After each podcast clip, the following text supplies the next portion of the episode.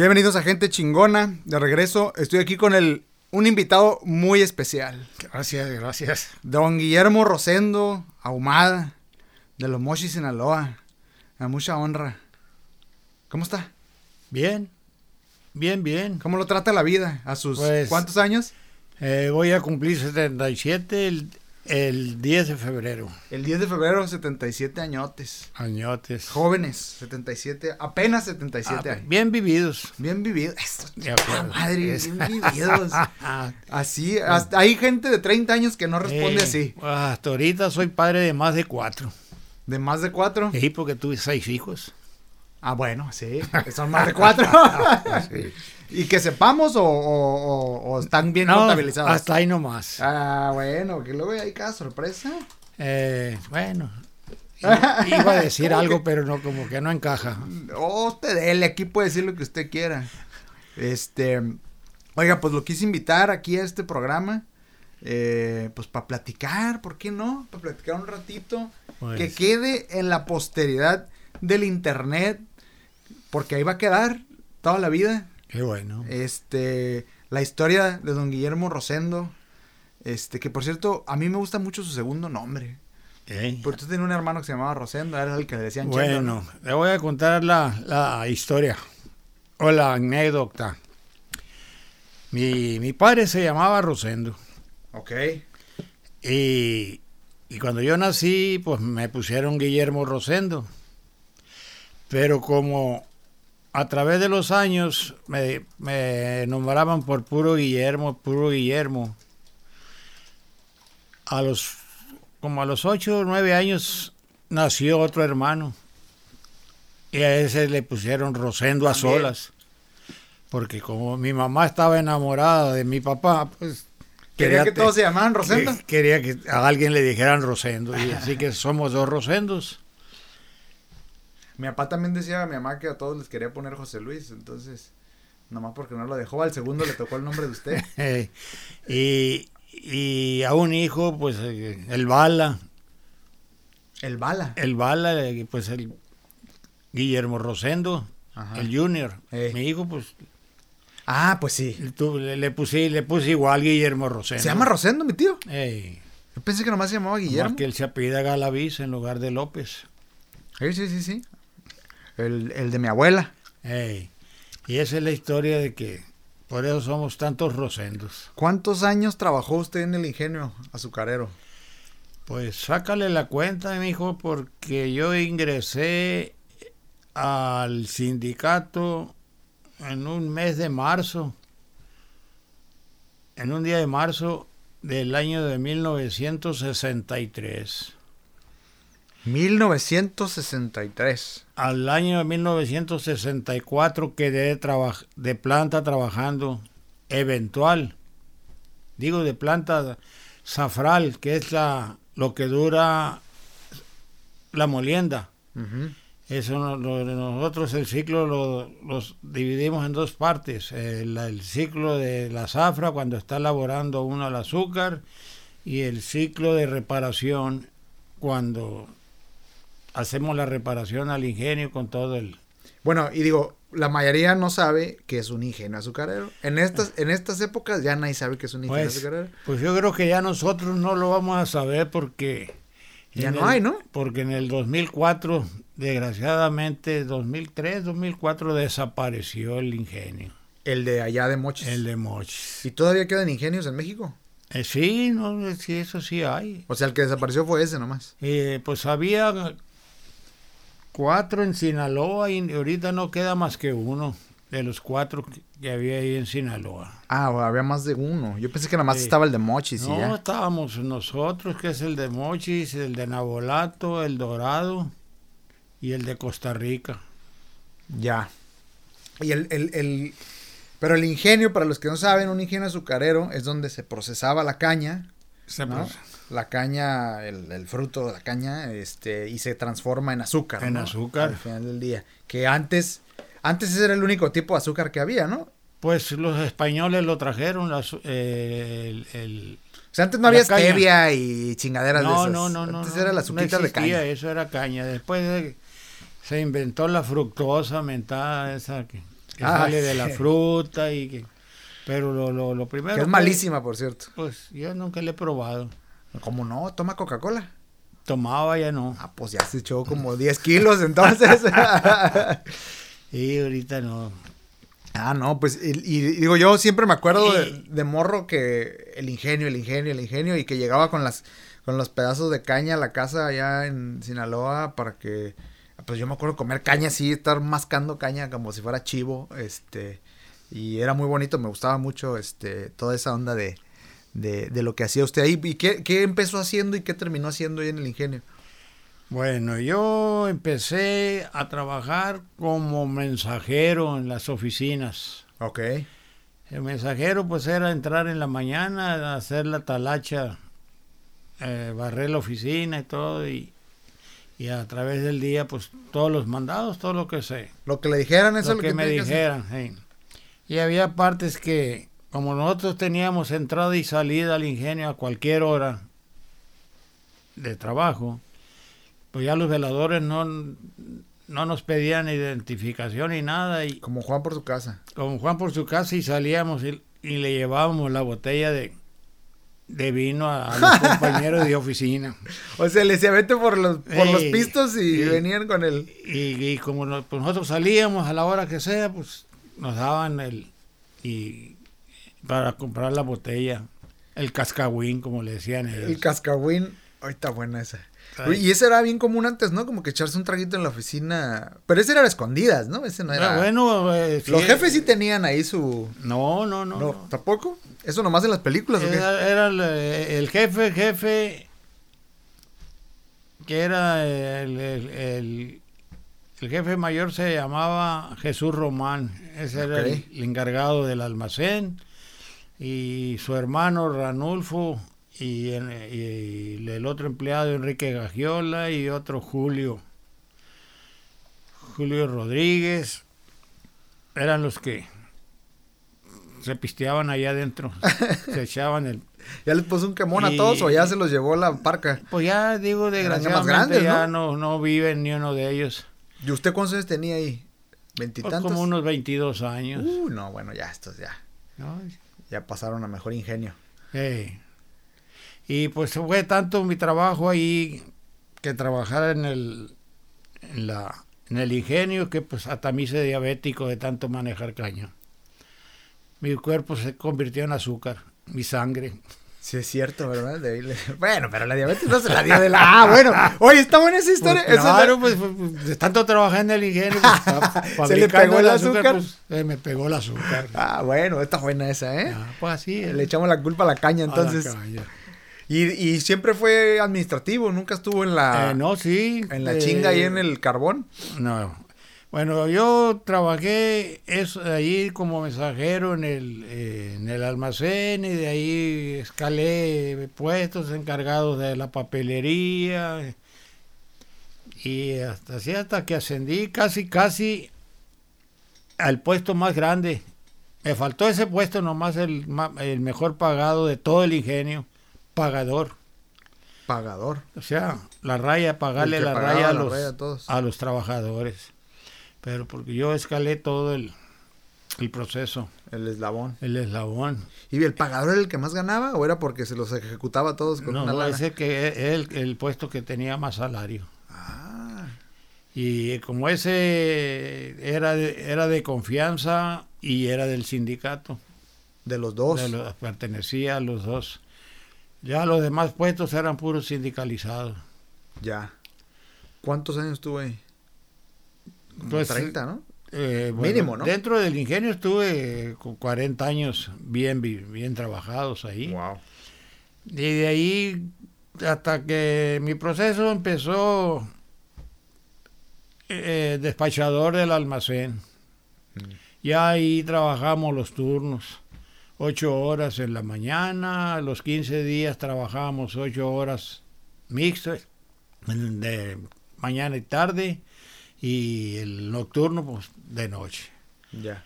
Y el que le tocara, Como ¿no? O sea, 32 años trabajé así, en, el, de- de- en los turnos. De ahí de despachador del almacén ascendí al puesto de romaneros, o sea, básculas, pesando la caña, pesando los, documentando la caña que entraba al ingenio. Llevábamos una, una papelería donde le llamábamos nosotros planillos. Ahí decía el nombre, el dueño de la caña, el, porcentaje de hectáreas que tenía. Y ahí anotábamos por en el ticket que traían ellos para checar el, el peso del camión. Venían todos los datos y nosotros lo vaciábamos al planillo. Y esas eran unas básculas Son monstruosas, ¿no? Sí, pues son- Como las de trenes, son tipo, ¿no? largas, Sí, son pues, de, de, de tráiler, donde pesan los tráiler y eso. Y Ya. Inclusive ahí se pesaba caña por medio del ferrocarril. Ah, ándale. Y sí. porque traían caña de- por medio de, de ferrocarriles, fíjate. Yo estuve en la fábrica, en una fábrica en Torreón, en Torreón, sí, una que se llama báscula revuelta, Ah, las básculas revuelta, y eran los que hacían las básculas para los trenes o para los, estas cosas así monstruosotas, sí, y por ahí subían el tren y, ¿sabes? Bueno, el, el, no el tren, el tren, sino la, la carga, la- ¿no? la- la- las góndolas, las góndolas, que eran como pipas. sí, Y ahí pesábamos nosotros la, la melaza. La melaza es eh, la, el- la caña sin... pro- eh, el azúcar sin, sin blanquearla, sino que es espesa como como el chapopote ese que le echan a la a las calles, a las la pavimentar las calles. sí, sí, Ma- e- Es melaza y ese era, nosotros la, la pesamos y la, la vendían a, las, a los ganaderos como alimento. pero la melaza era como residuo del proceso, Como la... es una sí, rebaba, ¿no? no, un- es, es como el... Aquí la googleamos, no pasa nada. ¿Cómo le llaman? ¿Cómo le llaman? Es melaza de caña. Sí, pero es... Ah, el- sí, es un chapopote, parece mole. ¿no? Sí, Sí. ándale, más o menos. Pero eso era un, eso salía del proceso. Sí, sí, era como lo que procesaba la caña, Pues salía el azúcar y quedaba ese residuo, ¿no? De ahí sacaban la, la, la, la, la- la azúcar. De ahí la- sacaban la azúcar. procesaban y de ahí pues dicen que, que los gringos La vendían de contrabando y la y se elaboraba whisky, alcohol. Ah, cuando estaba la prohibición de... Pues eh, para eso de ahí sale el, De ahí sale el licor. el licor y ellos Pues la- se fermenta, ¿no? El azúcar se vuelve alcohol. Fermentado, pues, sacan el alcohol 96 grados, Ya. que es lo máximo en alcohol. Sí. y pesábamos el alcohol, las pipas de alcohol y la caña, las los camiones de, cargados de caña, tanto la entrada y luego después la salida. Eh, ahí empezaba ya cuando entraba la caña al ingenio, ese era el primer paso pasar. ¿Y toda esa caña era de ahí de Sinaloa o la traían de todas partes No, de, de ahí de, de Mochis. Del de mismo ahí de- Mochis. de- del municipio de Mochis y de Guasave y el Fuertes, que son los que están colindados, las tierras ejidales. Pero ya última, ul- último, los últimos años, como cerraron el, el ingenio del Dorado y parte y un tiempo de Nabolato, la traían en, en góndolas del ferrocarril y ahí las pesábamos nosotros. Pero cuando recién empezó el ingenio, sí existía el, el- era puro ferrocarril en lo que acarraron la, la caña. En los años 60 fue cuando ya empezaron a entrar los camiones con unas góndolas que nosotros le llamamos gallinas. Eran unas jaulas y ahí echaban la met- le metían una cortadora de caña que se la iba comiendo como las trilladoras y la, la hacía cuadritos y, y le echaban al, a, a la góndola de, Y, y ese ingenio ya te- tenía mucho antes de que usted entrara a trabajar. ¿Cuánto- Bueno, ese ingenio- ¿De qué año es o cómo Ese estuvo? año, según la historia, empezó a trabajar en 1901 o en 1903. Wow. wow. Y pues yo, yo entré hasta el 60. 60 años después. 60. ¿Y era de unos, era del gobierno, era de unos privados? No, era un, de, era un- de un señor norteamericano de Benjamin Johnston. Ah, señor gringo. que vino con... ¿Sí? ¿Johnston? Johnston, Benjamin Johnston. Benjamin F. Johnston.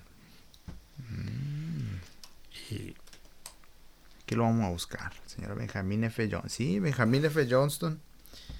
El del Parque Sinaloa lo hizo él, por lo que veo. Sí, todo eso era era, era el Muy famoso ahí en- donde él en vivía. Ahí estaba la casa grande que era la la casa principal, que en- inclusive pues, era una colonia donde ellos nomás vivían, no podía entrar el Oh, o sea, el parque era de él. Y la casa, hay una estructura ahí adentro. ¿verdad? Había Esa era su casa. Había una estructura, pero por allá, en los 60, la viuda de él vendió todo, vendió el, el ingenio y pues gente por robarse lo que había ahí destrozaron todo. lo- Destrozaron todo. A mí siempre me, me... Los recuerdos que tengo del ingenio de haber pasado por ahí o haber ido cuando me llevaba...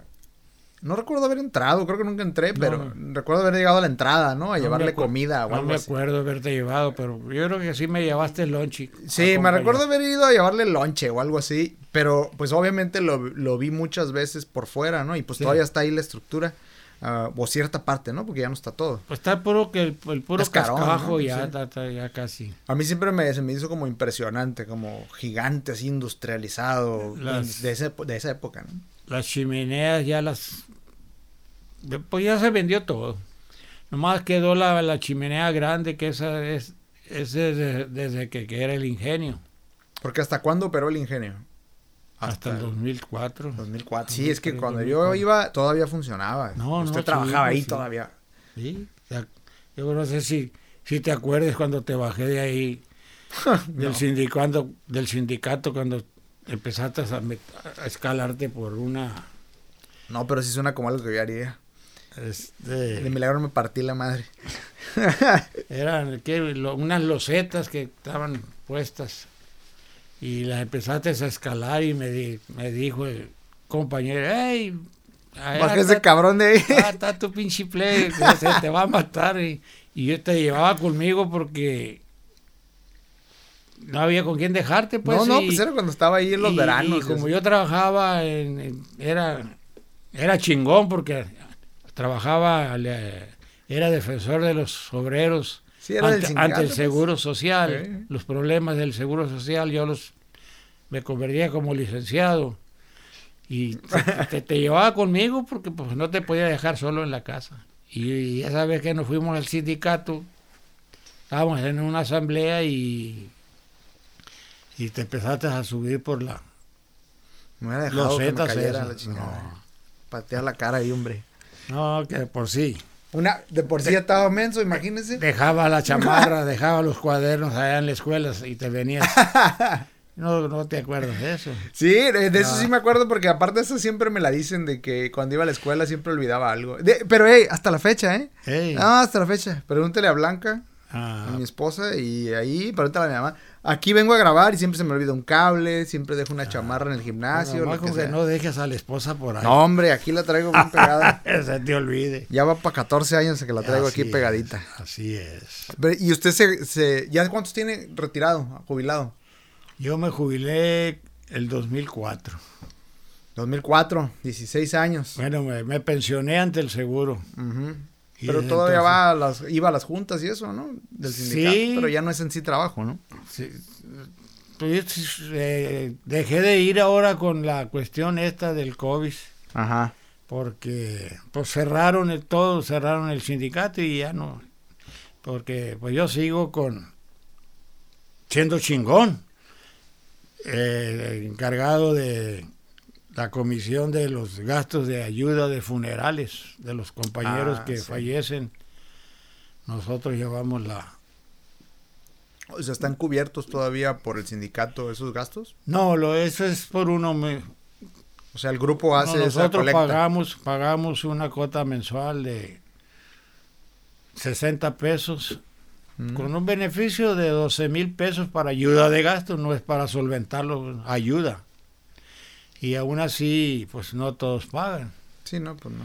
Y como éramos cuatrocientos y tantos jubilados, pues, pues ahí tenemos como Un fondito. un fondo como de 500 mil pesos que están. Que no va a alcanzar para todos, pero, pero Pero ah, de algo sirve. algo sirve y, y- y- y, pues yo prefiero seguir pagándolos, aunque no me den nada, pero, pero vivir. Sí, sí, sí. Porque, ¿no? pues, Y, y de, de cuando inició el ingenio, usted ahí en el 63, a cuando se salió, cambió mucho. bueno, ¿O el proceso siguió siendo el mismo? Cuando yo entré ahí, el ingenio era muy, más chico. Mm. Era, le llamábamos el molino, molino viejo. Ajá. Cuando yo entré ahí, se duplicó el ingenio porque construyeron un molino más moderno, con más capacidad, a un lado del otro molino, y se, se hizo pues, dos ingenios en uno. Y todo cambió, se, se pusieron chimeneas, se pusieron más calderas, y, y se duplicó la, la- la- producción hasta que al grado de que ya después quitaron el ingenio chico y se quedó con, eh, con el puro grande la, los molinos de- con más capacidad de molienda y, y son los que están ahí que es lo que están, está, está en venta esa parte que eso nos, nos, nos quedó a los trabajadores Ah, como ¿Como liquidación o como qué? liquida parte de, de la liquidación Buena suerte vendiéndolos. y, y ya hemos tenido tal mala suerte que no, no se ha podido vender. Han venido gente de Guatemala, de Honduras, de, de Costa Rica, digo de Costa Rica, de, de Sinaloa, a verlas, A ver las piezas a y ver las no las y llevarse, pero lo, lo- lo- lo está- se está vendiendo en todo junto, nada de que... eh, No que por pedazos. pa- por pedazos, sí, pues. La mayoría quiere piezas, partes. y hay ¿no? veces que lo que se ha podido vender en parte, pues sí se ha vendido, pero lo que es lo que es en sí, lo, el- lo- todo el molino no. Eh, estaban pidiendo 90 millones po- por él No más. y de ahí era para liquidarnos a nosotros y todo. Pero pues con, ahora con la pandemia y eso, pues con el COVID, pues todo está Parado. parado y todo. Inclusive el sindicato desde entonces está cerrado. Oye, y ahora en estos tiempos es casi. Bueno, hay una. Hay una. eh, es, es muy raro alguien que quiera durar 40 años trabajando para un solo lugar. Es muy raro, es muy raro. Yo se lo digo como Sí, yo personalmente, es difícil pensar trabajar 40 años en un lugar. Tengo gente conocidos que tienen 20 años en un lugar, digo, son jóvenes, eventual, a lo mejor si se aventan 40, quién sabe. Pero, y la gente que nos escucha y que nos ve, incluso pues la familia, eh, esta- estas nuevas generaciones, eh, o sea, es muy difícil que alguien dure 40 años en alguien. Es más, que dure 5 años, se me hace a veces ya hasta mucho que alguien dure 5 o 10 años en un lugar. ¿Usted cómo ve eso? Porque usted viene de una generación donde pues el objetivo era ese, buscar un trabajo que te pudiera dar un sustento de vida y jubilarte Sí. en ese trabajo. Esa, esa mentalidad ya no está ahí. ¿Usted qué, qué, cómo, cómo- qué le puede decir a la gente que ya no ve las cosas así? pues mira, en nuestro contrato de- se estaba, se, se llevaba por medio de, teníamos que tener 35 años de antigüedad para poder tener derecho a la jubilación. Pero no nos llegaba la jubilación automáticamente como les llega a los de Seguro Social, a los trabajadores de Pemex, a los pues, todavía a los ferrocarrileros, pues les tocó. Y, y yo duré 40 años ahí y no me llegó la jubilación No llegó. como debía haberme, Ah, llegado. Porque en una renovación de contrato, el gobierno de Cedillo le tocaba la Secretaría de Trabajo, que está donde estaba Cedillo como presidente, le tocaba resolver eso y no se llegó. Wow, o sea, de- Pero entró Fox y fuimos los primeros que nos cortaron la jubilación. Se suspendió la jubilación por, por completo. por completo. O sea, lo poquito que les daban, Y nos cortaron la jubilación por completo, pero se fue después de que se con Fox que se nos recortaron, se empezó a conseguir otra vez por medio de las revisiones del contrato. Y yo salí, alcancé a salir con una jubilación de, de 500 pesos, 545 al mes. al mes, cuando me debían de haber tocado como 7 mil pesos en ese tiempo, cuando eran las jubilaciones bien. Wow. Y ya ahorita pues no hay em- ninguna empresa que dure tanta antigüedad, aunque parece que ya las están obligando. Eh, por ejemplo, el seguro ya no ya ya no son de las nuevas las nuevas jubilaciones. El que va entrando ya no va a salir con 25 o 28 años, van a salir con más de 30 años y siempre y cuando tengan la edad. Nosotros teníamos que tener 60 años de edad y 35 de antigüedad. 35 en la empresa y 60 años cumplidos. Cumplidos. Mínimo, ¿no? Pues yo, yo salí con casi los con 40 años de edad, de, de, de antigüedad. Y 60 de... Bueno, a, a mí se bolas.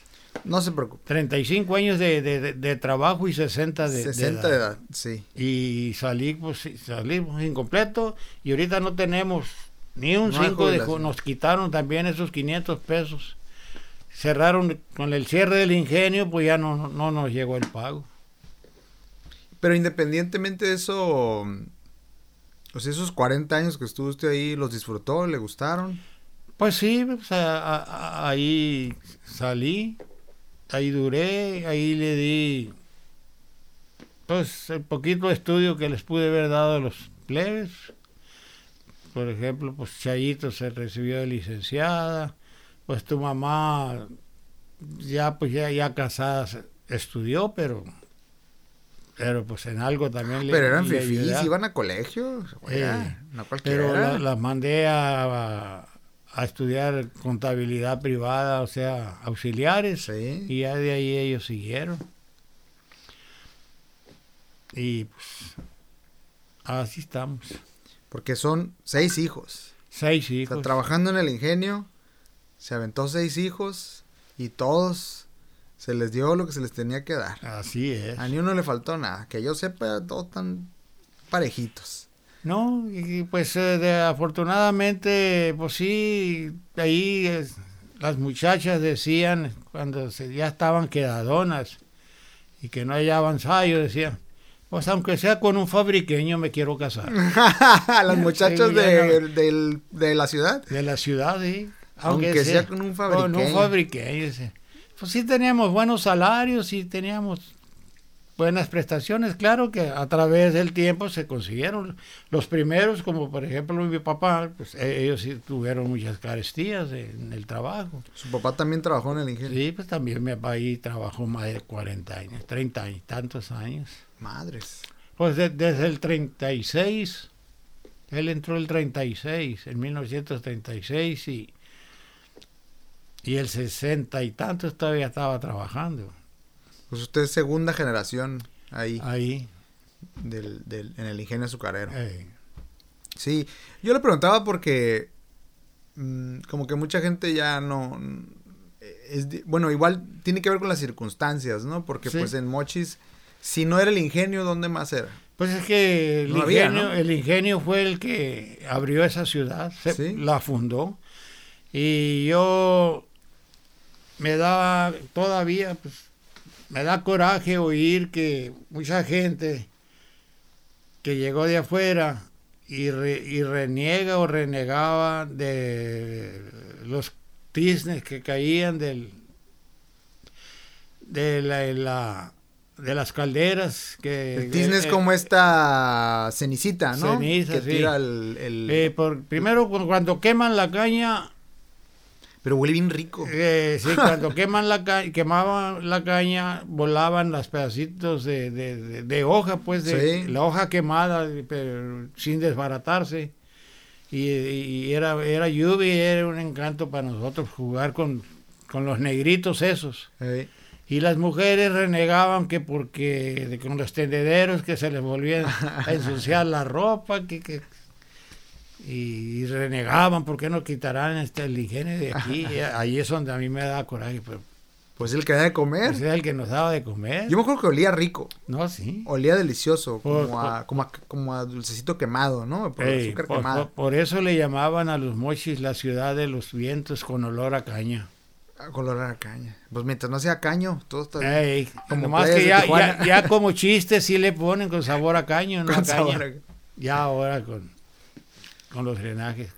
Sí, no, es que ya, ya, este, en eso se, o sea, hay, hay una, hay un, yo valoro mucho el nivel, porque a lo que voy es que mucha gente se queja, ¿no? De las oportunidades, que no hay oportunidades.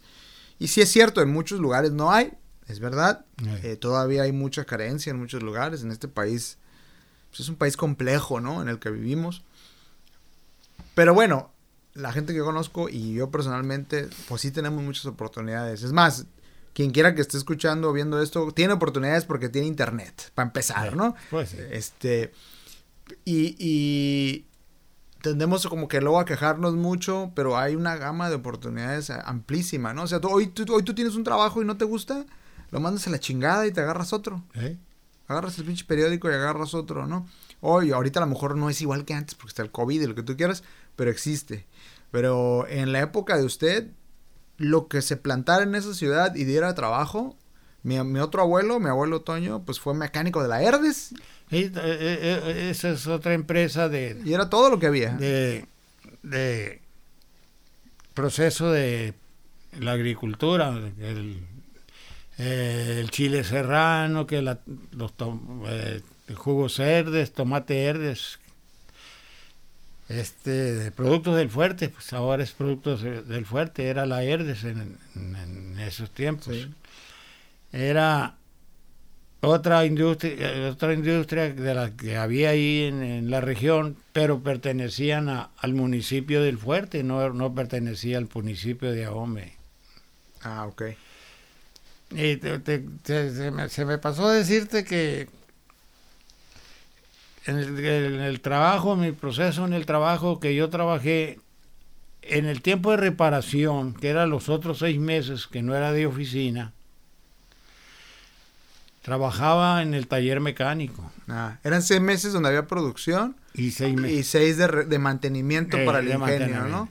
Y ahí era echar Y yo pues ahí empecé a trabajar de peón y así empecé a ascender, que ayudante de tercera, que ayudante de segunda, ayudante de primera. Eh, ahí en el taller teníamos una, un horno para fundición de metales. Trabajamos en la fundición de metales en el bronce.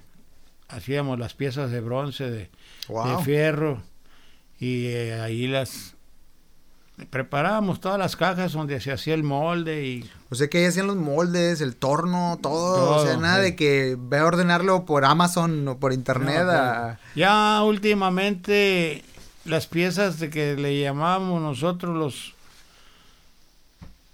los dientes eran piezas de como de, de pasadita de dos metros fundidas y le dábamos forma de, de peines Como los peines de que usaban para ensamblarlas y pasaba la caña y, el, y este era el molino que daba vuelta y el peine este entraba aquí y limpiaba por la ranura Ya. y por ahí corría la, la miel, el bagacillo salía. Ahí lo, hacía- lo, lo hacíamos nosotros y ahí le dábamos forma por medio de los tornos, de los aparatos. Y yo primero ahí me que- quedé de planta como moldeador, que le llamábamos, que, que hacíamos los moldes en tierra prensada, muerta. Ah, se aventaban el molde Eh, de tierra. En los moldes y... eh, Y de ¿Y ¿Sabe, ahí... ¿Sabe usted que cuesta un dineral hacer un molde? Sí, De lo no. que sea. O sea, si usted quiere hacer un molde para una pieza de fierro, para un- una pieza de- así, este... Sí. Todavía los hacen en tierra, pero te cuesta, le llaman los dados y... Es, es- es- es carísimo, carísimo, y, carísimo. y la- y derretíamos el fierro, de cuenta los volcanes, se miraba así el chorro de, de lava que iba saliendo para Ah, que cayera al, al molde. Del, del- este metal derretido, ¿no? El- Derretido. El, el, que dijo bronce derretido para Sí. hacer la pieza. Y Wow. regresamos el bronce. Pero tenían unos hornotes para hacer eso, ¿no? No, era un horno chico. Sí. Teníamos un de- para el fierro, para el bronce y, y aluminio, que hacían piezas de aluminio que, que eran más, más delicadas y, y de menos volumen de tamaño.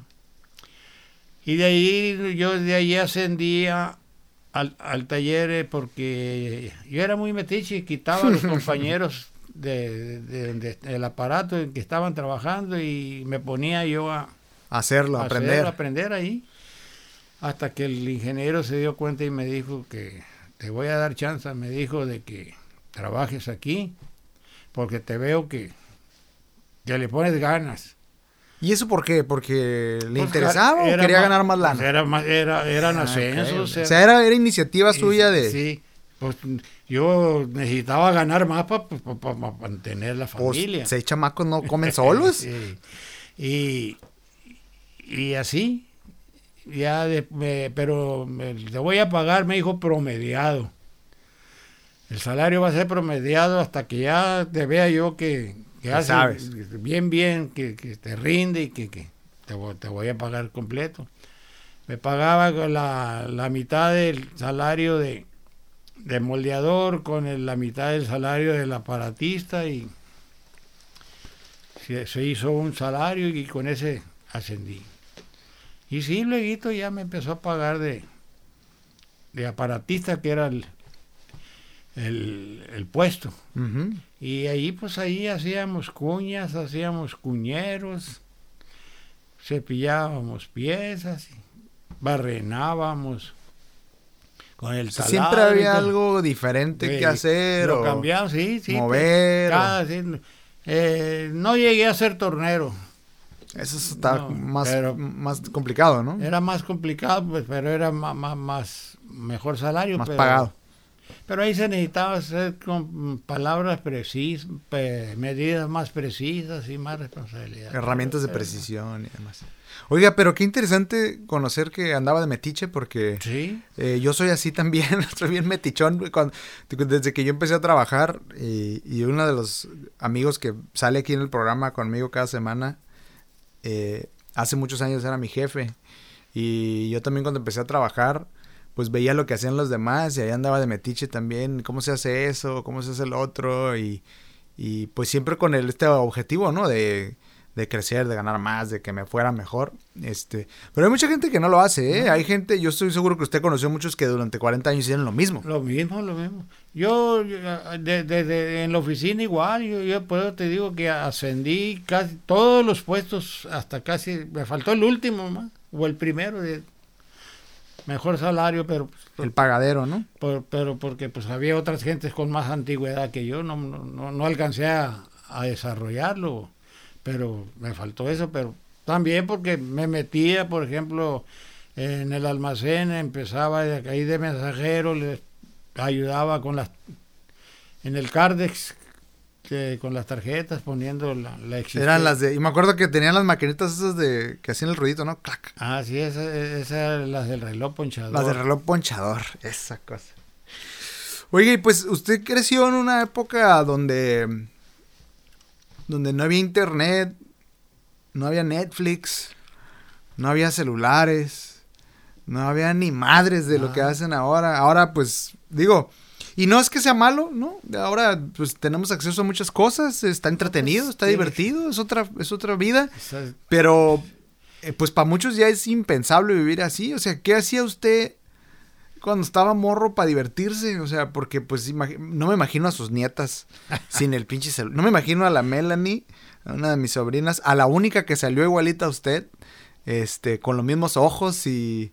La Melanie. Eh, parece que la parió usted. Este no me la imagino sin el celular o, o, a muchos de nosotros que incluso a esta edad pues estamos pegados a la chingadera, ¿no? O sea, ¿qué hacía usted cuando estaba morro para divertirse? O sea, ¿qué hacía así en esa época? Bueno, te voy a platicar desde la época de, de niño. Pues jugábamos los juegos, eh, el clásico trompo, el valero, el yoyo, las canicas, el tacón, que, en lugar de, hacerlo con el trompo, era el, un tacón de zapato poníamos la moneda en, una rueda y, la tirábamos con el tacón y hasta... ¿El que la sacara? Sí. Ah, cabrón, ese no me la sabía. Y agarraba y enterrábamos la moneda en, eh, así en la tierra y con la esquina del tacón le pegábamos y salía volando la moneda y el, pues, el que la echaba afuera pues se la llevaba. Se la llevaba. Ah, toda madre está Era parecido a Rayuela, ¿no? También. Eh, a la rayuela también. No sé qué. ¿O eso no le tocó a usted? Ah, era el vicioso del yemo, yo creo. ¿Qué es? ¿Qué es eso? Que la rayita, aventar la moneda. Ah, la rayita, sí. La rayita y luego la cuartita que volvíamos la, eh, la moneda en la pared y pegaba la moneda, caía por allá y, tiraba otro. Y si agarraba con la cuarta, Ah, si alcanzaba una moneda a la otra con la cuarta, ganaba. Ganaba. Era, Esa no me la sabía tampoco. Y, y así, y que en la actualidad yo tengo en mi casa, en mi, en mi recámara, tengo dos bolsas de canicas, tengo una, un yoyo, tengo... ¿Usted tiene todavía? Sí, las tengo ahí como recuerdo. ¿Pero de su época? No, las Ah, o sea, compró unas y le gusta verlas. Sí, recuerdo ahí. Son recuerdos. recuerdo yoyos, trompos, valeros, canicas. Ah, hasta de esas que, se ponía uno aquí y daban vueltas estos últimos. Mm, ajá, ya. Como, un spinner, eh, los spinners. También, ahí te, también. A ver, si ya está más modernón, ese ya está más eh, modernón. Y, ahí, y ahí, así nos divertíamos cuando chamacos. Horas, ¿no? Días, todos los días. Todos los días. Y, me acuerdo que jugábamos a las canicas y cuando le pelábamos al que el contrincante, pues le vendíamos ocho canicas por 20 centavos. Ay, ahí hay una historia. Yo, yo, yo, a mí todavía, yo soy de la generación que todavía le tocó. Sí. Eh, yo probablemente los millennials, los que nacimos en los ochentas, somos como la última generación que todavía jugamos canicas, trompos y esas cosas. Y ahorita que hice las canicas, pues yo, yo, yo siempre me acuerdo y todo el mundo me cuenta esta historia de que yo jugaba canicas y era muy malo y siempre las perdía. Y pues yo era el ingrato el que, el que tenía que comprar sus canicas de regreso. Pero como no tenía dinero, pues iba a la bolsa de mi tía Maggie, que aquí nos está viendo. Este, y pues le robaba unos pesos ahí para, para, comprarme otra vez mis pinches canicas por malo. 8, por 20 las nos vendíamos nosotros. Oh, tan caras, ¿eh? Hombre. En ese tiempo. Y, y no había tele, ¿no? O sea, no, no, pues no, no. Era ¿Usted hasta cuándo tuvo tele? bueno, cuando soltero, pues me tocó ver las Olimpiadas del 68. En el 68. En el 68 mi mamá compró una tele para ver el, las, Olimpiadas y el fútbol, el mundial. Una tele en blanco y negro, ¿no? de esos cuadritos eh. este, de perillita. Eh, así, pero en el me que fue como para el 67, 68 que fue la primera tele que tuvimos en la casa. Ya.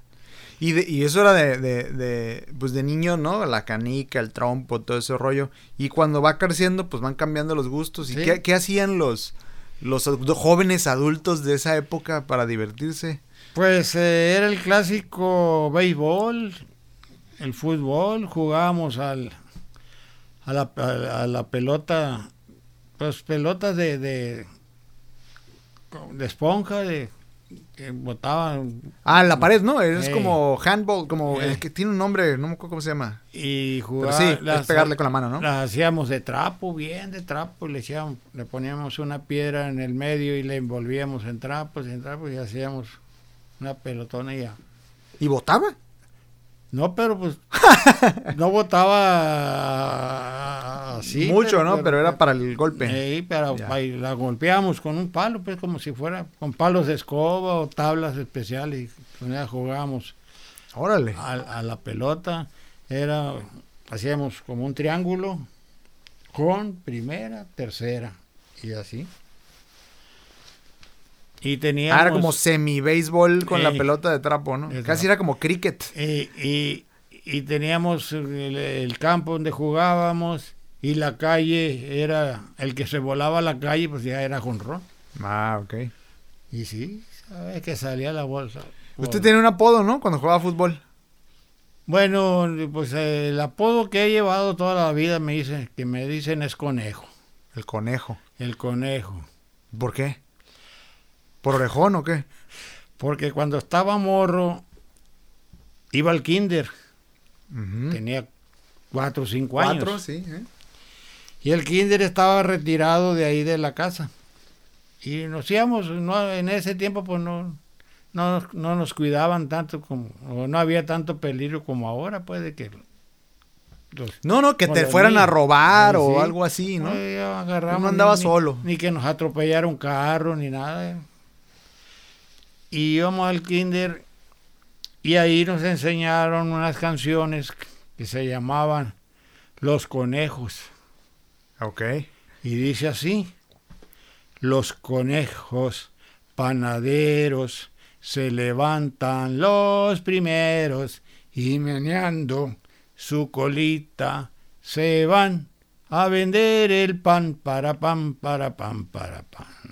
Y, Eso. y eso es la...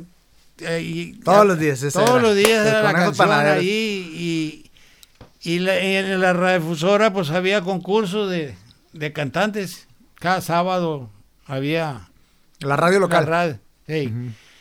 Y yo cada vez que iba cantaba la misma canción. Iba a la radio. Y a cantar Ah. como aficionado. Sí, sí, sí. Me acuerdo que ese día, ese día que me pusieron conejo, me gané una, en primer lugar, una cachucha marinera.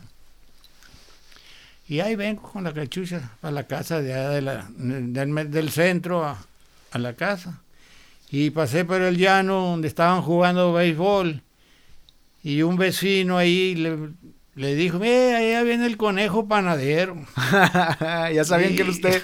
Sí, y ya de ahí se me quedó la, Ah, y ya. pues yo lo llevo con mucho orgullo, me gusta decir que me dicen conejo y... Estaría bueno ver si existe esa grabación en algún lado. Pero... Sí, hay ese, ese- ese equipo aquí, pues me la cantaron ahora que cumplí los 76 no, años. no, pero digo la grabación de usted en el radio. Ah, no, pues solamente. ¿Qué, qué año será ese? Pues se fueron este, los 50. 50, tenía Yo cuatro. nací el nació en el 40 y 44. qué? 40 no, entonces era como el 49, ¿no? Estaba en el kinder. Ey, 48, 49, a lo mejor 50 cerradito, ¿no? Y de ahí viene el- Yo pensé que era porque era como portero y volaba como conejo o No, algo así. Porque porque- era árbitro, ¿no? Sí, sí, fui árbitro dentro de... Y el más odiado. Como, como Nunca le partieron la madre como árbitro. Eh, no, pero sí me la rayaban cada rato. Partida, pero no, pero rayada sí. Un día tuve que suspendí el juego porque empezaban a rayarme la mano. Por hocicones. A chingar a su madre. a su madre. Después que les hace uno el favor, le dije. No es como que me pagan, cabrones. Y me, y me salí, los dejé ahí, suspendí el juego. Como debe ser, así debería haber más árbitros en este mundo. Por hocicones Sí, y es llorones. como yo fui malo para jugar el fútbol, pues me dio por el, árbitro, a la arbitriada y la necesidad de que pues Te daban una lanita, ¿no? me daban una lanita, vamos a suponer 30 pesos por el juego. Me echaba dos juegos los domingos, pues eran 70 pesos y, y ya pues con eso, ah, pues, ya estaba casado yo cuando... ¿A cuántos años se casó usted? ¿A los Me casé a 20? los 22 años. 22. Y no, no, no me acuerdo si tú te fuiste conmigo a- o te llevaba yo alguna vez a, arbitrar. Yo, yo creo que ya no. Pues ya- no, no creo. Ya no arbitriaba, pero a- al Juan y al Yemo sí me los llevaba a los ejidos acompañándome. Pues el Yemo ahí sigue jugando, ¿no? Eh, sí, no, pues el Yemo ese Con las dos patas izquierdas que tiene el Yemo. tiene dos equipos que patrocina. ¡Ah, es patrocinador! Sí, sí. ¡Ah, chingado! Tiene- tiene Don- el- patrocinador ahora. Eh, tiene el equipo de primera fuerza. Mira nomás. eh, se llama Aluvidrio. Alumi ¿qué? En vidriera, ¿no? ¿No es Sí. vidriera? Sí, Es sí. una vidriera que trabaja él ahí y, y patrocina es. Pues es de primera fuerza, pues yo no sé cómo le hace. Porque tiene ese, e- e- ese equipo y tiene el, el de los veteranos de los arriba de 40, que, que es en los que juega él. Pero les compra la- todo el, Uniformes y el todo uniforme y, y hasta mochilita para que echen la, la ropa y, y les pague el arbitreo. Nomás así para el alcohol no. Para eso, no- bueno, está bien. es- es- mínimo. que, pues, él, él- él, gracias a Dios dejó todo eso y, Sí, sí, sí recuerdo que dejó todos los vicios. Qué y- bueno. Y tiene esos dos, dos equipos. Eh, Pero a ver. eh, por cierto, te mandó una cachucha. Una que- gorra que, la, que tiene mi tía, que a ver si me está escuchando mi tía Chayito y ya me da mi gorra, pero pues es que no he ido a verlos. Es ¿Eh? que pinche pandemia. Sí. Yo traigo una ahí, pero pues, Pues es suya. Pero ahí está la mía, este, arrumbada. Me la- es más, esta semana la voy a buscar y en el próximo episodio, tío, si me estás escuchando, voy a salir con esa gorra en el, en el programa. Eh, oiga, pero cuando... Bueno, eso es, eso es- Ah, mira, está diciendo Guillermo que la tiene bonita chingadera, lo veo todos los días y no me la ha dado. Sí, pues, Este-. Eh, déjame preguntarte otra vez, porque se casó a los 22. Pues ya que pasa la etapa de las canicas y los trompos y a lo mejor, pues ya siendo un poquito más adulto, ya se ganaba un dinerito y eso. Y ahí, ahí, ahí cómo hacía para pasar el rato libre, o sea, era ir a noviar Pues o el noviazgo. ir a noviar, ir al bar, ir a, ¿qué hacían? El noviazgo y. Y las pisteadas. Y echar el las- pomo. las- las- los pomos y. Y luego, pues. Eh, ahí con las chicas malas, andar. las chicas malas. Pues. pues, las, las de la eh, vida, las paraditas. Las paraditas de aquí, ¿no? Ellas son las, las chicas malas, pero. ¿Cómo se llamaba el, el, el, el, congal famoso de los mochis? Eh, ¿El bueno, Rojo? ahí, ahí, ahí en, el- en Mochis había la- el sector rojo que le llamábamos la zona roja. Era el Alex, el Marlin. El Era- Alex. e- eran la- de los demás categorías, pero pues. Pues uno Pero había para todo, ¿no? Pero eh, uno iba, bueno, cuando menos, pues yo y mis amigos íbamos al de más abajo, pero más, más a, a ver y a echarnos la, Echar el pomo. el pomo, porque pues no alcanzábamos a pagar lo que, lo que Lo que cobra. lo que cobraba. El ingenio no daba para Ah, bueno. tanto. Y luego te, te voy a platicar otra cosa. Como los camiones cañeros, ya, yo ya trabajando, y eso no lo, no, lo, no lo saben. Es la primera vez que lo voy a Es comentar. primicia. Eh, Ay, qué bueno que están Como los aquí camiones todas las hijas. como los camiones cañeros pasaban por, por el sector rojo ¿Eh? ¿sí? y, y nos salíamos, como habíamos dos en cada caseta, pues, uno pesaba la calle cargada, el camión cargado y otro el camión vacío. Pues nos íbamos, cu- cuando eh, salía el camión vacío, nos subíamos y, y nos íbamos al- en la noche al, al sector Al sector rojo. al sector rojo y allá andábamos. Y ya cuando nos íbamos a venir, pues igualmente, pues como ya nos conocían los choferes, pues, pues se paraban y regresamos al ingenio antes de salir a- de la chamba. Vámonos. Y como unas cuatro o cinco veces la hice esa. A echar la malandrada ahí. Eh, pero, igual también nomás andar Cotorreando. cotorreando. Está bien, está bien. Sí, le pregunto porque, eh, de hecho, un amigo mío me, me- me pre- me hizo que le preguntara que cómo le hacían para divertirse antes, ¿no? Porque, pues, es muy diferente la vida, ¿no? A- Pues ya, ya después empezaron a llegar los esos danzas, la- las bailarinas en el tubo y Bueno, primero eran la- la- la- la- las películas eh, pornográficas que las pasaban en, en los bares y le ponían a uno allí. O sea, eran proyecciones para que Eh, fueran a verlas ahí. Para que fueran así a tomar y a verlas ahí. Joder, qué loco. Y ya después pues fueron las, las bailarinas, eh, las bailarinas de tubo y que... Y pues cada Cada quien lo suyo. a la suyo. Oye, es cierto que decía las paraditas. De toda la vida yo he escuchado lo de las paraditas. ¿Qué son las paraditas? Pues son las muchachas que están en ahí, eh, eh, bueno, yo las, las conocí con ese nombre aquí en, en- en la Coahuila. En Tijuana, aquí en la zona norte. Sí, ¿no? que pues, están todas las muchachas ahí afuera, del, a la entrada Sí, al sí, bar, sí. están afuera, así que le, órale guapo, vente. Yo me acuerdo que decía no. que le daba risa ir porque pues caminar y que le dijeran, viejito, vente acá y la chingada. Te hago lo que quieras. sí. Pero también, digo, pues... eh, Pero era más cotorreo, ¿no? se, O va a oír, se, se va a oír raro, no sé qué, pero como te dije ahorita, te quise decir ahorita y me, te- me arrepentí de, de decirte que yo soy solo, he sido hombre de un solo agujero.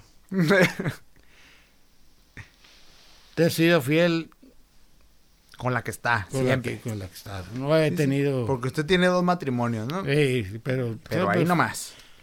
Pero cuando hacía esas cosas, pues era tu abuela, que, que- que me salía a las- en la madrugada, la, después de las... Yo entraba a las 11 pues, de, la- de la noche al trabajo y para las 4, 3, 4 de la mañana ya veníamos de vuelta. Pero, pero no hacíamos nada, nomás Sí. como te digo. Echar ahí el Y- pomo, el cotorreo nomás. Y toda la vida fui. Y ratón de un solo agujero. He sido fiel a, las dos mujeres con las que he estado. Qué bueno, así debe ser. Oiga, y, y usted que también creció así, ¿no? De esa manera. Está bien interesante su generación porque le ha tocado ver la transformación del mundo, ¿no? Sí. O sea, si yo no lo viví, pero pues obviamente pues sé, ¿no? Con- Conozco cómo era el mundo en los 60 contra cómo es el mundo en el 2020 y pues qué locura, ¿no? O sea, el, el futuro es El ahora. futuro. Eh, obviamente a lo mejor no es el futuro como en los 60 lo pintaban, ¿no? Con los carros voladores Bueno, y estando en la luna, pero pero wow, ¿no? O sea, es Sí, porque- ¿Cómo ve usted eso? ¿Cómo ve ese cambio? Porque yo veo ahora como las revistas cómic cuando Superman y Los superhéroes. que- los superhéroes esos que dibujaban los edificios altos y las carreteras unas por otras y, y, pues en, en la actualidad pues así se vive Claro. eh, con esa las construcciones ya ya ya están por los aires pues los transportes ya los, Uno sobre otro. eh, y cuando yo eh, empe- estaba trabajando ahí en el ingenio pesando la caña nos, pu- nos pusieron las las computadoras en la en la báscula y por medio de computadora documentábamos todo lo- el peso de la caña pues ya. Pero qué clase de computadora era.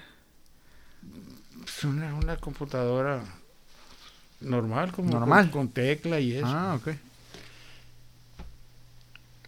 Y cuando yo me, me, pensioné por el Seguro Social, fue lo primero que hice. Agarré un curso de eh, en el CIE, era de Centro de Investigaciones Educativas, y, y pagaba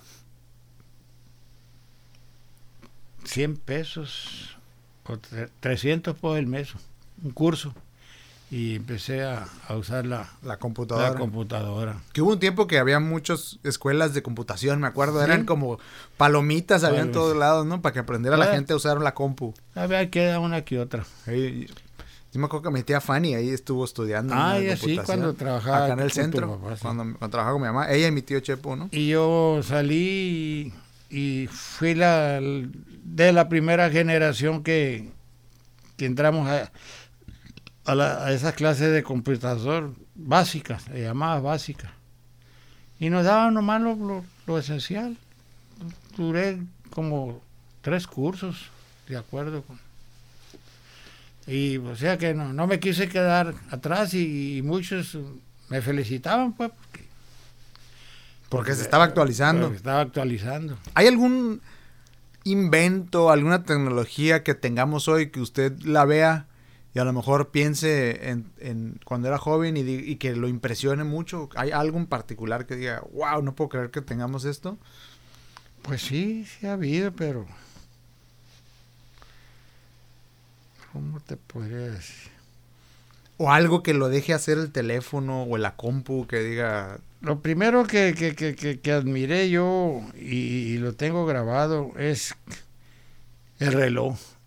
el reloj. Cómo el aparatito este mide el tiempo, Ok. minutos, segundos. Y es una cosa que pues, sencilla que se ve, pero para mí sí me causó y Impacto. impacto. Y es, Fíjese, acaba de decir algo, de todo lo que pudo haber dicho, es lo que menos hubiera creído que iba a decir de, de de invento, de tecnología, de lo que sea, en todos estos años que usted tiene y todo lo que ha vivido, porque mire, ya tenemos aviones, autos eléctricos, computadoras, teléfonos, impresoras, este, internet, qué sé yo. Pero lo que acaba de decir tiene un montón de verdad. O sea, un invento básico del hombre que es el reloj. Eh, en realidad, creo que nosotros, mi generación, nosotros los más, los más y la gente todavía más joven que yo, porque pues, yo también no soy un chavititito, ¿no? Ya, ya estoy más grande. Eh, esas cosas ya ni siquiera las, las valoramos eh, porque lo damos por sentado, porque ya no usamos relojes para empezar. no, ya no Porque to- traemos el, el- cualquier cosa le da uno la teléfono. hora. Pero es verdad, es cierto. Qué aparato tan interesante el Para reloj. mí sí, así sí eso fue. O sea, es como magia negra, es como cómo lo hace, ¿no? Porque, pues, en desde aquel tiempo de que los, los mayas, los aztecas ya conocían el cómo el, el tiempo lo, lo, lo, lo marcaban como si fuera un reloj, pues. Sí, sí. Y ahora tenerlo en tu aquí- en tu palma, ¿no? Era como, wow. Puedo- en todo momento puedo voltear y saber a qué hora estoy. Y hay unos bien cabrones que eh, la otra vez veía una lista de relojes, de los relojes más caros del mundo. Y había unos que, hay unos que te dan hasta la posición de las estrellas en ese momento en que estás viendo la hora y traen ahí un pequeño como planetario. Es unos relojotes así hermosos. Y aparte las, las pie, o sea, las piececitas. Hablemos de relojes de los de antes, ¿no? Mecánicos. Sí, No, no, no, no, no digitales. Que eran, que son todavía, porque todavía hay, los de cuerda. los de cuerda. Y que son piececitas diminutas, precisas, finas. Y que todas están interactuando. O sea, hay cientos, miles a veces de piezas interactuando una con otra, ¿no? Ta, ta, ta. Los engranes. por ¿no? medio de engranes. Pero ahí es muy buena esa, ¿eh? Sí, es cierto. Ah, pues, el reloj Para mí sí, eso, eso así. tiene toda la razón. Claro que pues ya a partir de eso pues ya las, las técnicas pues van, van cambiando y, se- y van saliendo cosas, cosas, cosas impresionantes. ¿Y cómo ve usted este mundo ahora de, de este, este mundo conectado en el que vivimos? Tiene sus pros y sus contras, yo sé, pero por ejemplo, en particular, pues yo lo veo ya muy activo en redes sociales. Tiene un par de añitos, ¿no? Que, que sacó Sí, su cuenta. Pues, desde, Y- pues, desde que salí jubilado, 15 y- años. Y, y veo que, que, que se mueve, que le gusta, que hasta videollamadas y todo el rollo. Pero pues ve- supongo que usted pasa tiempo ahí surfeando la red social y viendo lo que pone la gente. ¿Qué, qué, qué opinión le merece usted a eso? O sea, ¿qué, qué, cómo, ¿cómo ve usted el mundo ahora dentro de las redes sociales? Pues, ¿Lo ve bien? ¿Lo ve mal? pues todo tiene sus pros y sus contras. Así como alaban a la, la la vida, a la gente, alzan, realzan a, a las personas, a todas, las destrozan también. Ahí mismo, ¿no? Ahí mismo se- la destrozan, a la, principal, vamos a suponer a, a los artistas, a los con las redes sociales los han hecho giras, los han Sí. hasta los han ocasionado hasta el suicidio, suicidio de, de las críticas que hacen o pues también las, las alabanzas han acabado con las redes sociales, pues con gente importante, como con presidentes y todo eso, los, los destrozan, así como los... Como y creo que la gente es más... La gente también es como más sensible ahora que antes, ¿no? Y antes más inconsciente. Sí, y tú antes tú le podías... Bueno, es que antes tú le mentabas la madre a alguien y te agarrabas a chingazos ahí. Y no, era, no te escondías detrás del teclado, ¿no? No. Que es lo que es bien fácil ahora. Y pues Pero su experiencia con las redes sociales ha sido buena. Pues hasta ahorita sí, bien, me tengo que, que no soy muy fanático a, a, a, a meterme a las redes sociales, estar porque últimamente me he metido al YouTube y veo comentarios que los dan como buenos. Eh, eh, por ejemplo, que cosas que hace López Obrador, que son cosas que, que, son mentiras y las meten como, no, como si fueran verdad. Como si fueran verdad, críticas a, a los artistas que, que los chotean y los ponen como si esos inventados youtubers que, que, hacen los las entrevistas y que dan la, información que son, son mentiras. Y hasta yo he querido poner ahí pues que por qué hacen, que lo que, que lo que están comentando no es, no es cierto. Sí, que por qué lo ponen pues. ¿Por qué lo ponen? ¿Por qué lo dejan a uno? Alimentarse de esa chingadera que ni sabes. Ya por eso ya últimamente ya, ya, ya, ya ni eso veo. Se enfadó. Sí, es, es, es, pues es que las redes sociales le dieron voz al que quiera hablar. Sí. Ya no es necesario ser dueño de una televisora ni de una estación de radio. Es más, esto es una prueba de que cualquiera puede hacerlo. Sí. Aquí estamos platicando en un estudio y nos están viendo en Facebook y en, perdón, en, en YouTube y... Pero bueno, eso es por eso, eso es bueno y eso es malo. También eso permite que a lo mejor gente que tiene algo bueno que decir, pues, pues que tenga una manera de... Sí lo di, sí hay, sí, pero a lo, que me refiero eso del YouTube, de, de, esas críticas que hacen, de los artistas, de los gobiernos, cosas que son mentiras y las dan como, como verdaderas y lo dejan. ¿Hay algo que usted extrañe de cómo se hacía antes y que ya no se hace hoy? De la vida cotidiana. como que pues algo a lo mejor que antes la gente se hablaba más por teléfono o que la gente antes se juntaba más en la casa o eh, eh, este, este aparato el celular. Para mí es un odio ver que está uno comiendo la familia está reunida y, y ya no se comunica uno porque todo el mundo está con su así. con sus aparatos y con una mano en el teléfono. y ya no hay convivios familiares de, de plática de, desarrollo eh, comunicación nietos tíos hermanos como como era antes. Que nos juntábamos y platicábamos nuestras cosas bien y nunca nos enfadábamos. Y ahora pues, los chamacos ya no, no, saben ni quiénes son sus parientes porque pues, no ponen atención a nada más que estar con el la cajita esa idiotizadora. Y usted, y esto lo dice porque lo ha vivido, o sea, cuando usted está en una reunión y está viendo esto, pues es como que se siente como extraterrestre, ¿no? Porque estoy aquí afuera y los estoy viendo y no estamos diciendo nada. Nada, nada, nada. Sí, inclusive pues... pues se, ve más en la familia que... ¿Escucharon, eh? Aquí nos están escuchando toda la familia. Este, y los que no sean familia y que estén escuchando este programa, es, es feo, ¿no? Es, feo, es feo que, que, que, que todo el mundo esté con, con su aparato y, y, no, y, no hay una plática familiar. Además se acaba el tiempo. El tiempo no es para siempre. que aprovechar. Así es.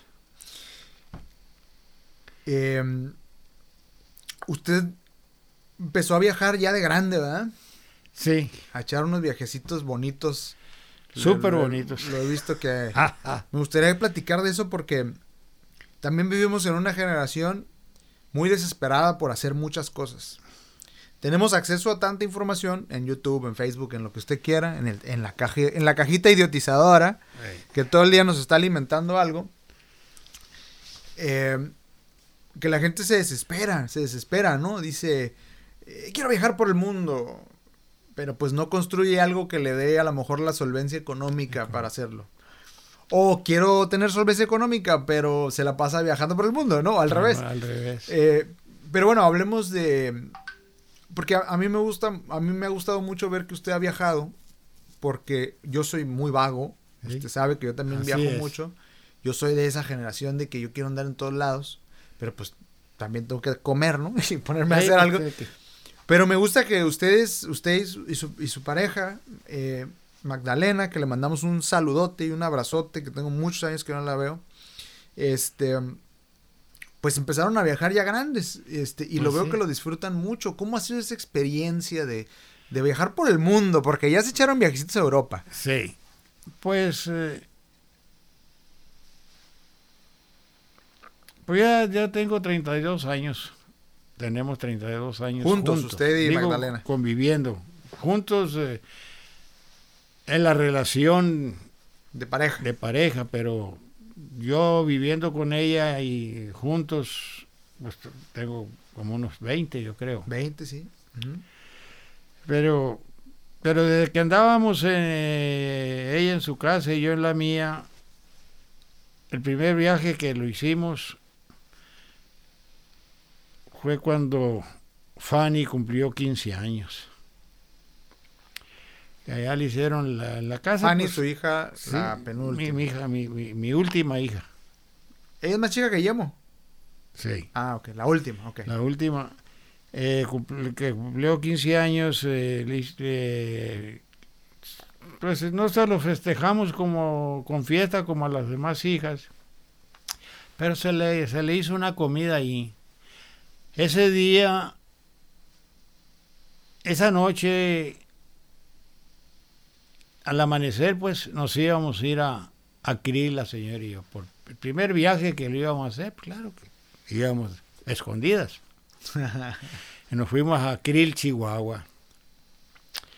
Y me tocó eh, estar ahí en la casa, en la fiesta y todo. Y, y en la mañana temprano, porque nos amanecimos, le dije a un amigo de Juan, este, Juan qué, espera que le decíamos Juan qué. Hoy le dije, ¿a qué, a, qué horas te vas a ir? ¿Por qué? Me dijo, no, le dije, porque yo necesito un raite como a las cinco y media, seis de la mañana, porque quiero ir a la a, a la estación de ferrocarril porque voy a salir a, a con, Con la novia. con la novia, le dije. Y, y pues a esa hora pues va a ser incómodo salirme y buscar en qué irme. No, me dijo, él vivía ahí cerca, yo, yo lo, voy, a- lo voy a esperar, me dijo que sí. Y sí, se terminó la fiesta y, y en la mañana, ya cuando era hora de irme, ya le dije a la Chayito, porque la Chayito es la que se quedó conmigo ahí. Pero ahí, ahí estaba tu abuela. y, y sí, ya me, me fui, eh, ya, ya le dije a la Chayito, bueno, Chayito, pues ya me voy, le dije, y pues unos 8 o 10 días voy a andar fuera, le dije. Pues ahí te quedas con la Fanny, y ahí está tu mamá, y, y nos fuimos a, a. Ese fue el primer viajecito. Ese primer viaje, a Kirill. Anduvimos en la Sierra Tarahumara viendo todo, en las cabañas, en las cascadas, bueno, De todo. de todo. Claro que pues, gracias a, a la economía de, de- de Magdalena, porque pues, yo no, no podía solventar en, esos gastos. Ujú. Pero pues no la dejaba yo con... yo le daba lo, lo, lo que alcanzaba a darle. Y, Pero ustedes, independientemente de eso, pues digo, ustedes han sido, han disfrutado ese, Eh. esos momentos porque se han ido este de viaje, digo, a Krill, a Cancún y muy Y nos recientemente fuimos a Krill. a, a Europa, ¿no? Después, al siguiente, las siguientes vacaciones nos fuimos a Puerto Vallarta. A las siguientes vacaciones nos fuimos a Acapulco, a México. Fuimos a, a México a registrar un libro de, de costura que la, la vieja hizo. Lo fuimos a, a registrarlo a, Al INPI, al, pues, a donde se registran al registro público, ¿no? eh, y, y de ahí nos fuimos a, estuvimos ahí en México y de ahí nos fuimos a Acapulco y, y así. Después, pues, nos fuimos a, el año 2000 nos fuimos a, a la Sierra de Chiapas, San Wow. Cristóbal de las Casas, Toda esa zona. toda esa zona cuando andaba el comandante Marcos en su apogeo. Venga su madre. Nos tocó, nos tocó ver ahí a, las- Les tocó ver a los guerrilleros. a los guerrilleros así armados Wow. en caballo y la chingada. Y le habló la, la, la vieja, le habló al hijo mayor que, oye Beto, ¿dónde crees que andamos? Pues en México, dijo. No, le dijo, andamos en Chiapas. Con los guerrilleros aquí echando ¿Cómo chingazos. que? Y estábamos en San Cristóbal de las Casas, ahí era Wow. el, el más el... Y Y en esa época estaba como asediado todo por ellos, ¿no? O sea, Sí, estaban sí, en todos sí, lados. todos. Pero a los civiles no les hacían nada. No, no, no, eh, el pleito era entre ellos, ahí los gobiernos. No llegó a platicar con ninguno de esos ingratos. No, las, las mirábamos a las eh, indígenas, ahí ellas decían la comandante Ramona y que, que esto, y platicaban, pero no, no. De ahí nos fuimos, eh, nos fuimos a, el siguiente año parece que nos fuimos a Veracruz. Tuvimos desde Tuxpan, Veracruz, de, allá casi pegada con Chi- Tamaulipas, hasta la tierra de los brujos. Pueblo por pueblo, visitando ahí. Padre. Y, y, y volvimos ahí, hemos ido como dos veces más a, a Krill, Chihuahua, Ciudad Juárez, Ensenada. Y el último viaje, pues, en grande, pues fue el que hicimos hace dos años. A Europa. ¿A dónde fueron en Europa? Fuimos a Barcelona. Llegamos de Cancún a Madrid. Y ahí estuvimos tres días en Madrid, de ahí nos fuimos a, a Barcelona. Y de ahí de Barcelona nos fuimos a París.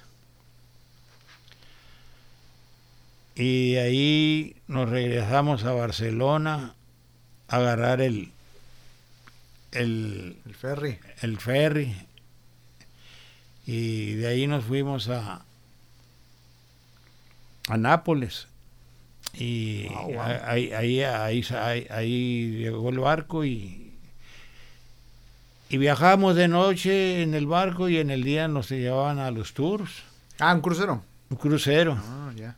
a un crucero y pues pues fuimos a Por el Mediterráneo, por allá. en todo el me- Mediterráneo Wow. Estuvimos en Pompeya, Wow. el- el- la erupción del, Sí, del volcán. Del volcán, todo eso lo anduvimos, anduvimos en, en este, el Vaticano. ¿Qué le pareció el Vaticano? en- Impresionante el Vaticano, es ¿no? impresionante. En toda la capilla Sixtina. Sí, entramos Todo. todo, todo, andu- anduvimos ahí. Wow. Entramos a, a este a, a Florencia. Florencia, Florencia, hermoso. la tierra de los De los museos, de, De los las museos, de obras de arte. eh, la torre de, de Pisa, donde está la, la torre queriéndose caer y toda la, la fuente de ¿Cuánto tiempo se echaron? ¿Un mes o qué? casi el mes. Casi el mes. ¿Qué es lo que más le gustó? Difícil, ¿no? Todo está muy bonito. Pues, pues, estuvimos en París, ah, no, bueno. estuvimos en, en la torre F, F, Eiffel. subimos hasta, Ah, sí se, suba- se hasta treparon. arriba, hasta arriba, sí. Y sí nos echamos, de ahí nos regresamos a, a Barcelona y de Barcelona a Madrid y de Madrid otra vez a Cancún. Yo se andaba quedando porque usted parece más de allá que de acá. Nos y luego con la boinita. Nos robaron las, los pasaportes en en Ah, París, Cabrón. Ay, en París. una gitana. Se les acercó y lo Se robó. Se, nos acercó y le- se hizo como que se le cayó un anillo y se agachó el anillo y que te lo vendo y que te... No, le dijo la vieja, no. Ah, siquiera dame algo porque para comer, dice, porque no he comido nada. Y, que, y la vieja abrió la, la bolsa y le echó encima abrazándola y ahí fue el, Le el sacó. dos de wow, qué mala onda. Y para conseguirlo, eh, la, la, la odisea, de, fue una odisea de- para volver a conseguir el pasaporte ahí en París. Anduvimos por la Secretaría de Relaciones. Haciendo un show para que les dieran uno Ey. nuevo, ¿no? Pero la gente sí nos ayudó, todos se portaron muy bien, que inmediata, luego nos lo dieron de un día para otro, perdimos unas horas nomás. Oye, y ahí del, del apellido suyo, Ahumada, ¿no, ¿no tiene nada relacionado allá con los españoles? Pues lo que te puse ahí que en la televisión que había los ahumados de dónde proviene, que proviene. No más. Sí, porque somos de. No somos parientes de Carlos Ahumada, para que nos pase una lanita. No, ese. ¿No sabe quién es ese cabrón? Ese, es de Argentina. ¿Ah, sí? No Eh, sé, pasa que hay un el- político tranza que ganó Eh, mucha ese lana. que hizo el fraude con las maletines de dólares. Sí, ese, güey. Es que es el novio de la de la Robles. De la Rosario de la Robles. Rosario Robles. Sí, no, es, es, es, es, argentino. Pues no- no- nuestro apellido, lo, lo que yo sé es que la gente de, de Tamazula, Guasave, de ahí proviene la, la, la generación de nosotros. Los, los abuelos de, De Tamazula, de ahí Guasave. eran de Tamazula, Guasave. Eh, lo que es toda esa parte ahí de Guasave, que es Tamazula, La Mole, la tierra de, de la Rosario, la Karateca. esa. Ah, sí, ya sé cuál. No me acuerdo cómo se llama, pero sí, la que fue a las Olimpiadas. ¿no? El, eh, toda, esa, eh, toda esa región es, eh, son de apellido ahumada. Mm. Y pues de ahí descendemos. Y ya se nos va a acabar aquí el tiempo. Ah, Para pues, cerrar, eh, pues, ¿cómo le, ¿cómo le ha ido a usted? Digo, pues a todos nos ha ido un poco complicado con este tema del coronavirus y este desmadre de estar encerrados, ¿no? ¿Cómo le ha ido usted con eso? Ahorita, ¿cómo se siente? ¿Se siente mejor? A ver, porque es una montaña rusa esto que ha pasado, ¿no? Desde, Sí. desde marzo para acá. El, el 22 de febrero más o menos me operaron de aquí de, a, conse- consecuencia de una caída de bicicleta. Sí, sí recuerdo. Y, y empecé a sentirme mal yo con, porque este brazo, como cuando caminaba, como que lo jondeaba el brazo este y la pierna. Como que no los controlaba. Y tu tío Chendo fue a verme para ir al panteón. Y me dijo, oye hermano, ¿qué te pasa? Te veo que, que el brazo y el pie... de- Ah, sí. Se le va. "Como sí. Siento que se me va y, y ya pues batallo para andar en la bicicleta. A ver, pues, eh, vamos a ir a, a- a que te hagan todos unos análisis de todo y para ver qué, qué- ¿Qué es? de dónde viene.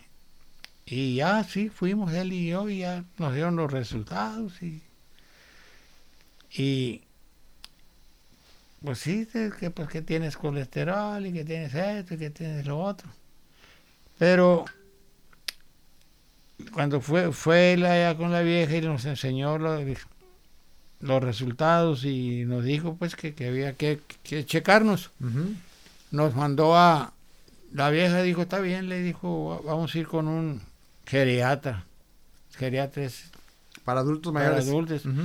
Y ya estuve platicando con el doctor y me estuvo viendo el brazo y eh, haciéndome preguntas y me dijo, te voy a mandar a hacer una computadora, una... Un, un scan, un- Meten a la madre esa una tomografía. tomografía. Y sí, ya fuimos a tomar la tomografía en la tarde y ya nos dijo la muchacha, para mañana en la tarde va a estar los resultados. de- Está bueno, entonces ya en la mañana fuimos a, a ver, eh, eh, estábamos ahí cuando hablaron del, de donde me tomaron la computadora Del hospital. y que fuera a ver los resultados que porque parece que había problemas con serios pues. Algo, pues. Ajá. Sí. y ya pues ya la vieja le habló a Chendo y ya fueron ellos y y ya el doctor vio la con la radiografía no pues sí tiene un una mancha de sangre ahí coa- coagulada en el- Coágulo. un coágulo en el cráneo y, y necesita ser intervenido inmediatamente. Y hizo un papel él ahí donde decía pues que lo que tenía y que necesitaba ser intervenido Una cirugía. eh, rápida. Pero, y todos pensamos, pero pues, con qué ojos divina tuerta. Y los hijos de, de ella trabajaban en el seguro, ya están jubilados. Fíjate, ya están jubilados y, y ganando todo el, el 100%. Sí, en el seguro. Y, y yo los conocí ahí, plebes. Y, y ya nos, nos, nos fuimos al seguro con el papel y inmediatamente nos, me pasaron a, A quirófano. pues no a quirófano, sino a, la, a, a- subirme al hospital ya. Y ya buscaron al, al negrólogo y, y el negrólogo pues me vio y dijo estaba bien, mañana lo, lo voy a operar, ahorita le voy a mandar a hacer unos estudios y pues y a prepararlo. Y sí, fue una operación rápida. Desde ahí yo ya empecé con la el encerramiento de la calle. De ahí, eh, pues sí. Sí, Salió de ahí y ya estábamos encerrados todos. estábamos- sí, yo, yo seguí. O sea, usted empezó un mes antes que los demás. Y, pero ya últimamente me quitaron la bicicleta, ya no salía porque pues la bicicleta y que- me pues me pegó, me empecé a sentir depresión y me, me siento mal y me siento mal, no como y que pues no viejo me dice la, Magdalena pues vamos a ir con el con un internista y a, pues, a buscarle. me. Y sí.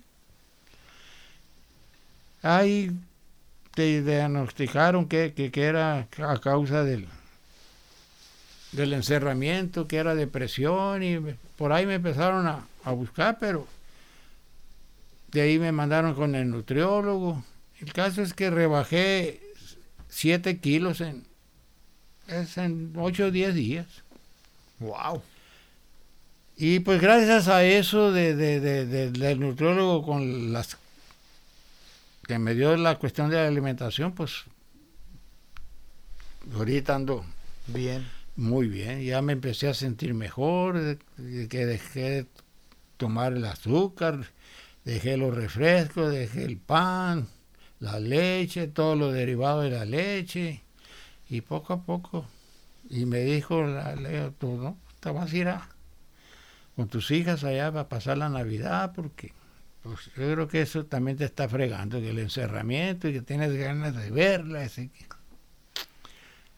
pues ya con el solo hecho de saber que ya venía, yo empecé a Levantar el espíritu. levantarme, a levantarme y, y ya pues ya ahorita, que ya me sentía en el pozo yo y ahorita ando, pero de Ah, primera. Qué bueno. Qué bueno, me da muchísimo gusto escuchar Y eso. claro que he llevado el, el control del, del- de la diabetes. Porque Del azúcar, ¿no? Me como dos tortillas en, en la comida, no como grasas. no. Puro lo- el alimento que, que recetó el médico. Pues qué bueno. Pues sí, es que esta, esta cosa la... Luego hay gente que cree que nomás la sufre cierta gente, pero no, a todos nos pegó. Pues yo, yo siento que así fue.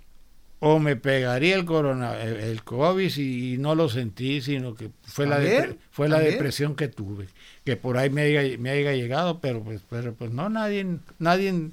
Nunca se había vivido algo así, ¿verdad? Usted no, que tiene más años no, no, que yo, no, en toda su vida le había tocado algo así. nada, nada. Nada, ¿verdad? pues lamentaba influencia, pero pues No, atrás, pero pero, eso pero, pues, al grado de que como estuvo está esto. Nada. Nada. Y ya, pues ya ahorita, gracias a Dios, me siento muy bien y pues espero que me toque la, me toque la vacuna. Pa, Rápido. No, Por- pues usted es primer grupo, le tiene que tocar, pero ya. Porque- Segundo grupo. tengo un viaje, tenemos un viaje pendiente a, a Mérida y Cancún. ¿Cuándo? Pues lo, debíamos de- lo debíamos de haber hecho en julio. Mm. que se suspendió para el próximo julio. ¿No ¿Usted quiere su vacuna ya para largarse de vacaciones? El, el COVID, Pues, ¿qué? sí. Y pues la, bien, la- muchacha, la hija de Magdalena, ya cam- cambió, pues no, nos dijo que, que el- renovó el, El boleto. el boleto y todo y le dieron dos días más de, de estancia por el mismo precio. Usted, a esta, en esta etapa de su vida, donde está hoy, eh, en los siguientes 70 años que le quedan, ¿qué aspiraciones tiene todavía? ¿Qué sueños tiene? ¿Qué gustaría hacer? ¿Qué le, gusta, qué le falta por hacer a don Guillermo? Hay dos cosas que no, Que no ha hecho. que no he hecho. A ver. Ir a un carnaval, Como Brasil, tipo o algo pues, así. pues, no tan alto, pero... Ni al de Ensenada ha ido. el- no, Ok. Ni el de Mazatlán, ahí está ni, Mazatlán. ni el de Mazatlán, y no, y primero pues, pues, está- estábamos jóvenes y pues no se podía, y ahora pues ya uno ya con la con la pareja, con el matrimonio, con eso pues pues ya si quiere ir uno solo no lo dejaban ir, No tiene quien jale, pues. ey, Ok, un carnaval. y Pero hay, hay alguna razón por qué- porque quiere ir a un carnaval o nomás no siempre porque, le ha gustado. porque todo el tiempo me ha gustado cuando en Mochi cuando lo hacíamos era lo máximo de, de diversión que teníamos. Ok. Otra. Ver nevar, Así, que caiga la nieve. que caiga la- las, las Los plumitas, copitos. las plumitas, así. Tampoco le ha tocado. No me ha tocado. Bueno, ya- me voy a brincar a otra. Dele. Ir a Las Vegas. No ha ido a Las Vegas. ¿Cómo así? Ir Ah, es que nada más van aquí a los casinos, ¿verdad? Eh, no ido a Las a- Vegas. ir a Las Vegas, estar ahí. Eso es lo que... Ya Disneylandia ya la... Ya, Ya fui fue. con, con tu papá, Ya tiene dos rato, días sí. estuvimos allá. Un día en Disneylandia, California, y el otro el viejo. No, pues esos están fáciles. Vamos a ver cómo le hacemos para que el año que entra mínimo se- salgan, mínimo salgan uno de los tres. Y Este, ya Mazatlán, pues no. Ya para esta edad, a ir a un carnaval, para esta edad, pues ya ir, ya ir solo, como ya que ya no es la No, misma. tiene que jalar ir- a alguien. Tiene que jalar a alguien. Y, y pues la vieja no es de, de, ese, de ese, de ese ambiente. de ese ambiente. Algo que ya para cerrar, lo están escuchando aquí sus chamacas. Hasta el Juan, a él le mando un saludo. Ah. Dice que saludos al coronel. ¿Algo que le quiera decir a sus hijas? Bueno, pues eh, quiero agradecerles a, primeramente a Dios, porque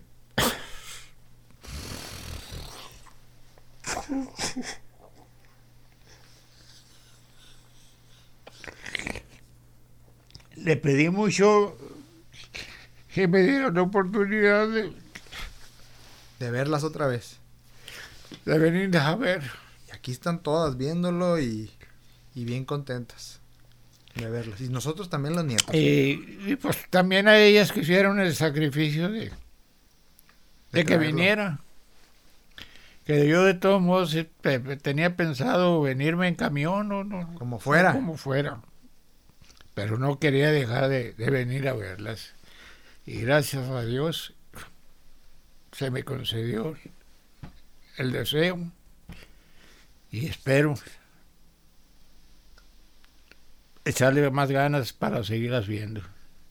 Hombre, ¿qué más ganas le tiene que echar? Usted ya le echa muchas ganas. Y- Toda la vida le ha echado muchas ganas. Y pues, perdón por el llanto, pero así somos los ahumadas, los legítimos. Los legítimos. Qué bueno. Pues nada, gracias por regalarnos estas anécdotas. Tenía muchas ganas de, de que quedaran aquí grabadas también para que usted las tenga, las vea también. Lo que... Pues casi no hablamos de lo que verdaderamente íbamos, queríamos hablar, lo del ingenio, pues hay tantas cosas. Hablamos que- un... ah, nos echamos media hora.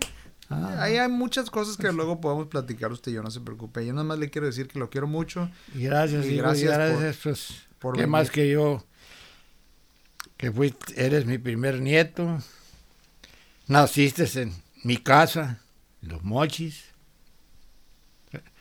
¿sí? Y pues fuiste el, el, el primer eslabón de mi descendencia. Aquí estamos y esperamos hacer crecer esa descendencia todavía más. Pues gracias a todos los que nos invitaron, a los que nos escucharon. Abuelo, muchas gracias. Ándale pues, hijo. Saludos a todos. Feliz Navidad. Feliz, Año Nuevo. Y año nuevo y que la pasen bien todos. A los que estemos aquí, a los que vamos a estar allá en Mochis. Nos vemos. Bye bye. Ay.